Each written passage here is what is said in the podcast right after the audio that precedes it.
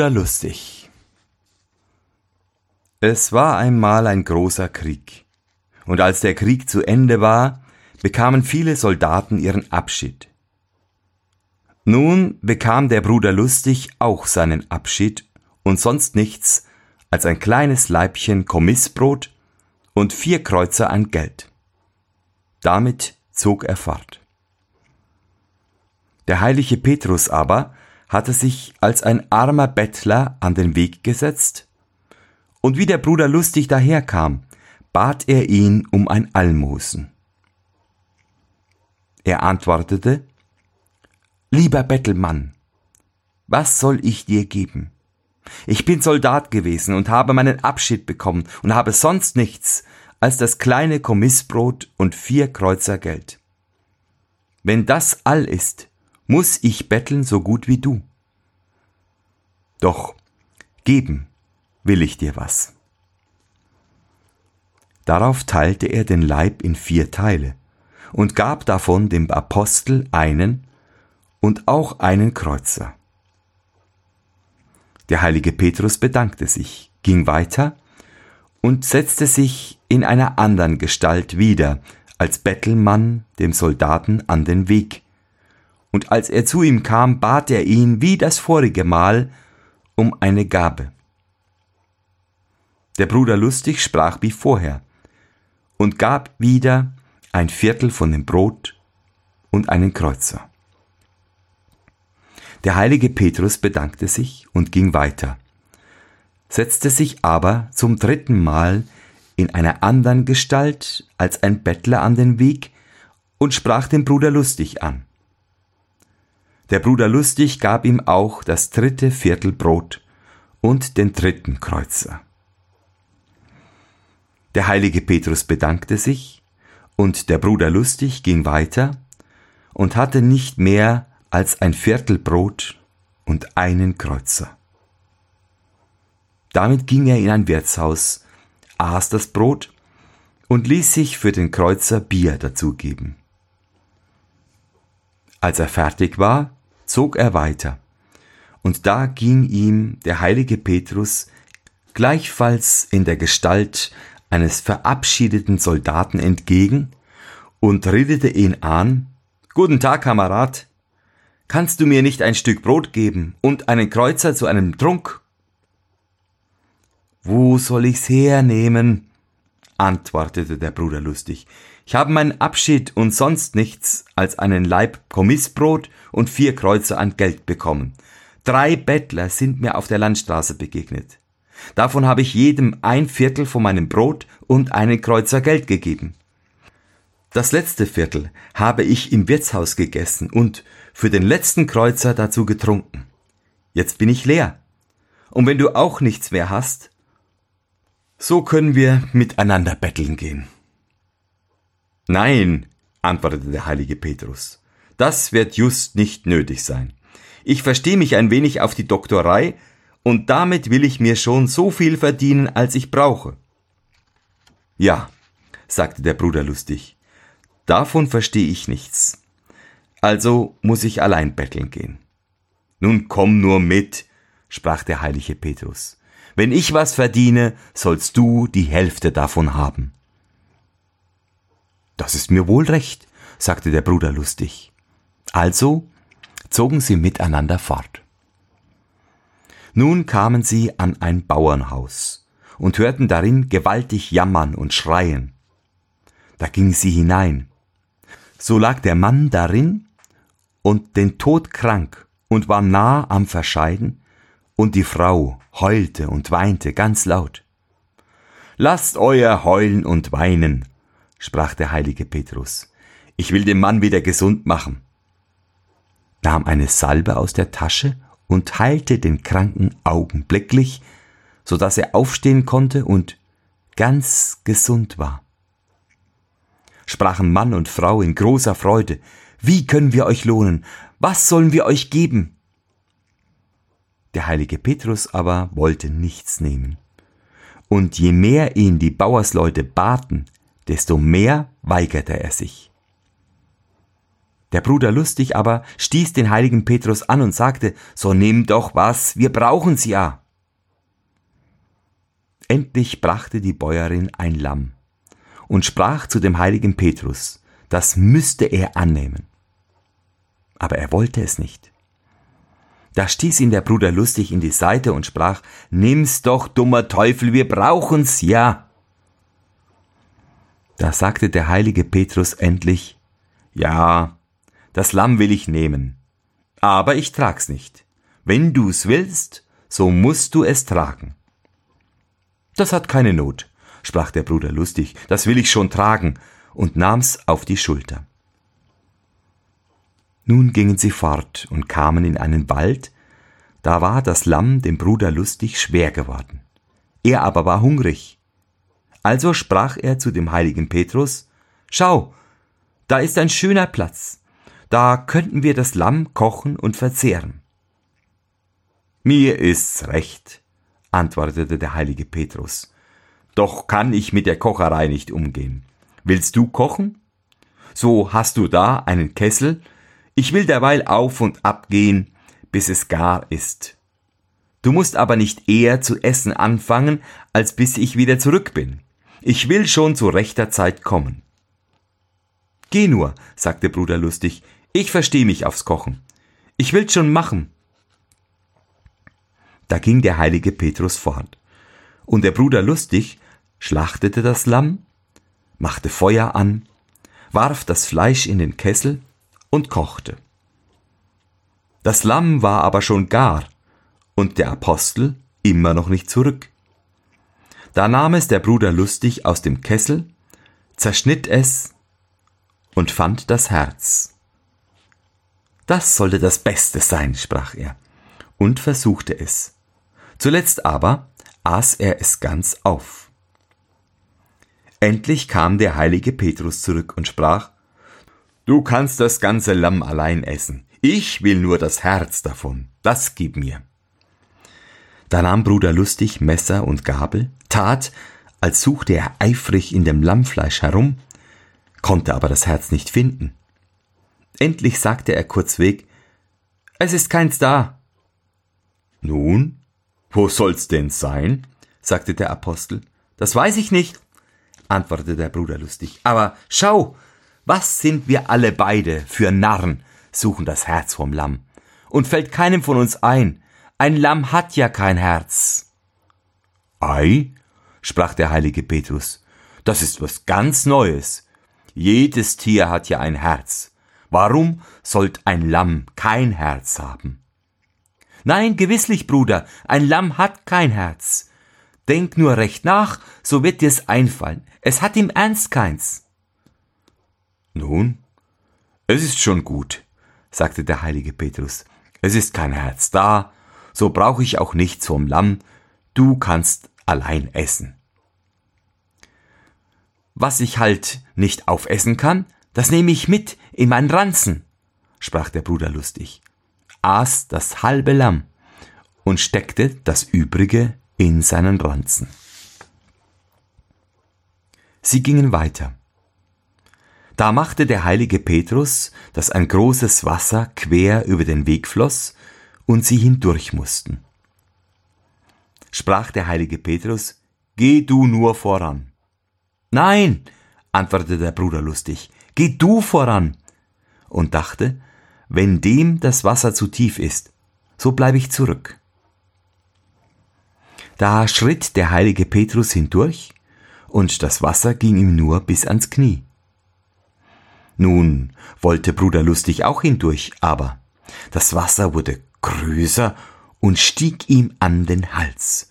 Da rief er, Bruder, hilf mir!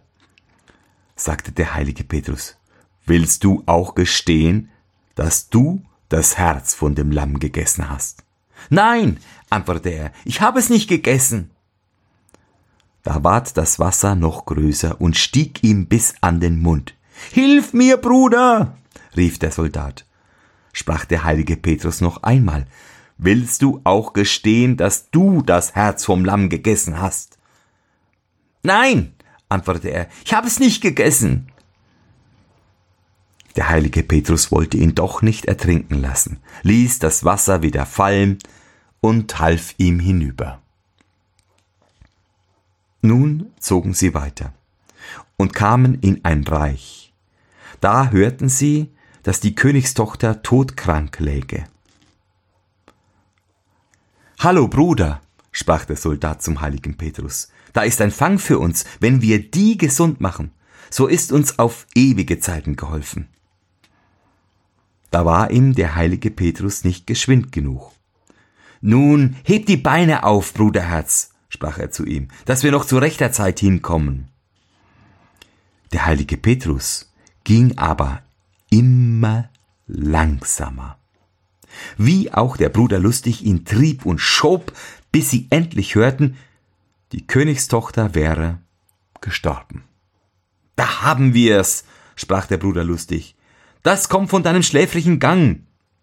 Sei nur still, antwortete der heilige Petrus. Ich kann noch mehr als Kranke gesund machen. Ich kann auch Tote wieder ins Leben erwecken. Nun, wenn das ist, sagte der Bruder lustig, so lass ich mir's gefallen. Das halbe Königreich musst du uns aber zum wenigsten damit verdienen.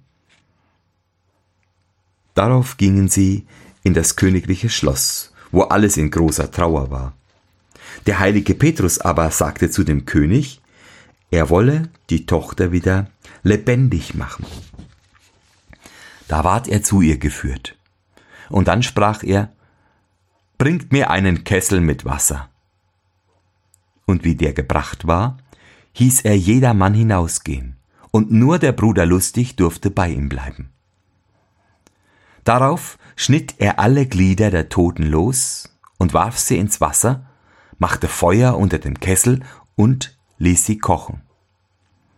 Und wie alles Fleisch von den Knochen herabgefallen war, nahm er das schöne weiße Gebein heraus und legte es auf eine Tafel und reihte und legte es nach seiner natürlichen Ordnung zusammen. Als das geschehen war, trat er davor und sprach dreimal Im Namen der allerheiligsten Dreifaltigkeit, Tote, steh auf!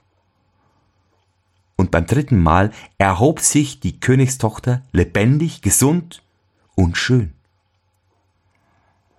Nun war der König darüber in großer Freude und sprach zum heiligen Petrus Begehre deinen Lohn, und wenn's mein halbes Königreich wäre, so will ich dir's geben.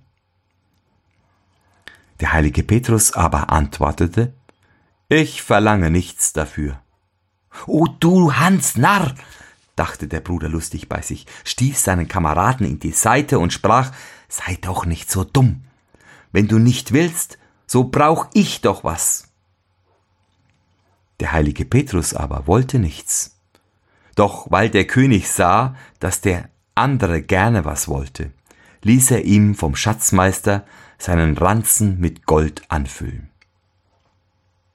Sie zogen darauf weiter, und wie sie in einen Wald kamen, sprach der heilige Petrus zum Bruder lustig, Jetzt wollen wir das Gold teilen.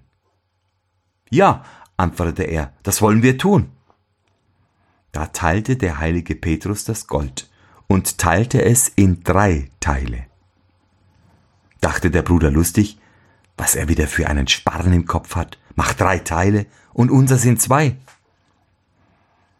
Der heilige Petrus aber sprach, nun habe ich genau geteilt, ein Teil für mich, ein Teil für dich und ein Teil für den, der das Herz vom Lamm gegessen hat. Oh, das hab ich gegessen, antwortete der Bruder lustig und strich geschwind das Gold ein. Das kannst du mir glauben. Wie kann das wahr sein? sprach der heilige Petrus. Ein Lamm hat ja kein Herz. Ei was, Bruder, wo denkst du hin? Ein Lamm hat ja ein Herz, so gut wie jedes Tier. Warum soll das keins haben? Nun, es ist schon gut, sagte der heilige Petrus. Behalt das Gold allein. Aber ich bleibe nicht mehr bei dir und will meinen Weg allein gehen. Wie du willst, Bruderherz, antwortete der Soldat. Leb wohl. Da ging der heilige Petrus eine andere Straße. Bruder Lustig aber dachte, es ist gut, dass er abtrabt. Es ist doch ein wunderlicher Heiliger. Nun hatte er zwar Geld genug, wusste aber nicht mit umzugehen. Vertat's, verschenkt's, und wie eine Zeit herum war, hatte er wieder nichts. Da kam er in ein Land, wo er hörte, dass die Königstochter gestorben wäre. Holla, dachte er, das kann gut werden. Die will ich wieder lebendig machen und mir's bezahlen lassen, dass es eine Art hat. Ging also zum König und bot ihm an, die Tote wieder zu erwecken. Nun hatte der König gehört, dass ein abgedankter Soldat herumziehe und die Gestorbenen wieder lebendig mache, und dachte, der Bruder lustig wäre dieser Mann, doch weil er kein Vertrauen zu ihm hatte, fragte er erst seine Räte, die sagten aber, er könnte es wagen, da seine Tochter doch tot wäre. Nun ließ sich der Bruder lustig Wasser im Kessel bringen, hieß jedermann hinausgehen, schnitt die Glieder ab, warf sie ins Wasser und machte Feuer darunter, gerade wie er es beim heiligen Petrus gesehen hatte. Das Wasser fing an zu kochen und das Fleisch fiel herab, da nahm er das Gebein heraus und tat es auf die Tafel. Er wusste aber nicht, in welcher Ordnung es liegen musste, und legte alles verkehrt durcheinander. Dann stellte es sich davor und sprach, Im Namen der allerheiligsten Dreifaltigkeit, Tote, steh auf! und sprach's dreimal. Aber die Gebeine rührten sich nicht. Da sprach er es noch dreimal, aber gleichfalls umsonst. Du Blitzmädel, steh auf, rief er, steh auf, oder es geht dir nicht gut. Wie er das gesprochen, kam der heilige Petrus auf einmal in seiner vorigen Gestalt als verabschiedeter Soldat durchs Fenster hereingegangen und sprach Du gottloser Mensch, was treibst du da? Wie kann die Tote auferstehen, da du ihr Gebein so untereinander geworfen hast? Bruderherz, ich hab's gemacht, so gut ich konnte, antwortete er. Diesmal will ich dir aus der Not helfen. Aber das sag ich dir. Wo du noch einmal so etwas unternimmst, so bist du unglücklich auch darfst du von dem König nicht das geringste dafür begehren oder annehmen. Darauf legte der heilige Petrus die Gebeine in ihre rechte Ordnung, sprach dreimal zu ihr, im Namen der allerheiligsten Dreifaltigkeit, Tote, steh auf! Und die Königstochter stand auf, war gesund und schön wie vorher. Nun ging der heilige Petrus wieder durchs Fenster hinaus. Der Bruder Lustig war froh, dass es so gut abgelaufen war, ärgerte sich aber doch, dass er nichts dafür nehmen sollte. Ich möchte nur wissen, dachte er, was der für Mucken im Kopf hat. Denn was er mit der einen Hand gibt, das nimmt er mit der anderen. Da ist kein Verstand drin. Nun bot der König dem Bruder lustig an, was er haben wollte. Er durfte aber nichts nehmen. Doch brachte er es durch Anspielung und Listigkeit dahin, dass ihm der König seinen Ranzen mit Gold füllen ließ, und damit zog er ab. Als er hinauskam, stand vor dem Tor der heilige Petrus und sprach Schau, was du für ein Mensch bist. Habe ich dir nicht verboten, etwas zu nehmen? Und nun hast du den Ranzen doch voll Gold. Was kann ich dafür? antwortete Bruder lustig, wenn mir es hineingesteckt wird. Das sag ich dir, dass du nicht zum zweiten Mal solche Dinge unternimmst, sonst soll es dir schlimm ergehen. Ei Bruder, sag dich nicht, jetzt hab ich Gold, was soll ich mich da mit dem Knochenwaschen abgeben? Ja, sprach der heilige Petrus, das Gold wird lang dauern. Damit du aber hernach nicht wieder auf unerlaubten Wegen gehst, so will ich deinem Ranzen die Kraft geben, dass alles, was du dir hineinwünschest, auch darin sein soll. Leb wohl, du siehst mich nun nicht wieder. Gott befohlen, sprach der Bruder lustig und dachte, ich bin froh, dass du fortgehst, du wunderlicher Kauz. Ich will dir wohl nicht nachgehen. An die Wunderkraft aber, die seinem Ranzen verliehen war, dachte er nicht weiter. Bruder Lustig zog mit seinem Gold umher und vertat's und verfumpfeit's wie das erste Mal. Als er nun nichts mehr als vier Kreuzer hatte, kam er an einem Wirtshaus vorbei und dachte, das Geld muss fort, und ließ sich für drei Kreuzer Wein und einen Kreuzer Brot geben. Wie er da saß und trank, kam ihm der Geruch von gebratenen Gänsen in die Nase. Bruder Lustig schaute und guckte und sah, dass der Wirt zwei Gänse in der Ofenröhre stehen hatte. Da fiel ihm ein, dass ihm sein Kamerad gesagt hatte, was er sich in seinen Ranzen wünschte, das sollte darin sein. Holla, das musst du mit den Gänsen versuchen.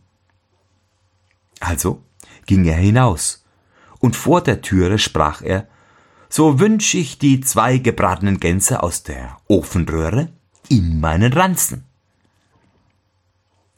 Wie er das gesagt hatte, schnallte er ihn auf und schaute hinein. Da lagen sie beide darin. Ach, so ist's recht, sprach er. Nun bin ich ein gemachter Kerl. Ging fort auf eine Wiese und holte den Braten hervor. Wie er so im besten Essen war, kamen zwei Handwerksburschen daher und sahen die eine Gans, die noch nicht angerührt war, mit hungrigen Augen an. Dachte der Bruder lustig, mit einer hast du genug, rief die zwei Burschen herbei und sprach, da, nehmt die Gans und verzehrt sie auf meine Gesundheit. Sie bedankten sich, gingen damit ins Wirtshaus, ließen sich eine halbe Wein und ein Brot geben, packten die geschenkte Gans aus und fingen an zu essen. Die Wirtin sah zu und sprach zu ihrem Mann, die zwei essen eine Gans. Sieh doch nach, ob's nicht eine von unseren aus der Ofenröhre ist. Der Wirt lief hin, da war die Ofenröhre leer. Was, ihr Diebsgesindel, so wohlfeil wollt ihr Gänse essen, gleich bezahlt, oder ich will euch mit grünem Haselsaft waschen. Die zwei sprachen, wir sind keine Diebe. Ein abgedankter Soldat hat uns die Gans draußen auf der Wiese geschenkt. Ihr sollt mir keine Nase drehen. Der Soldat ist hier gewesen, aber als ein ehrlicher Kerl zur Tür hinausgegangen. Auf den habe ich Acht gehabt. Ihr seid die Diebe und sollt bezahlen. Da sie aber nicht bezahlen konnten, nahm er den Stock und prügelte sie zur Türe hinaus.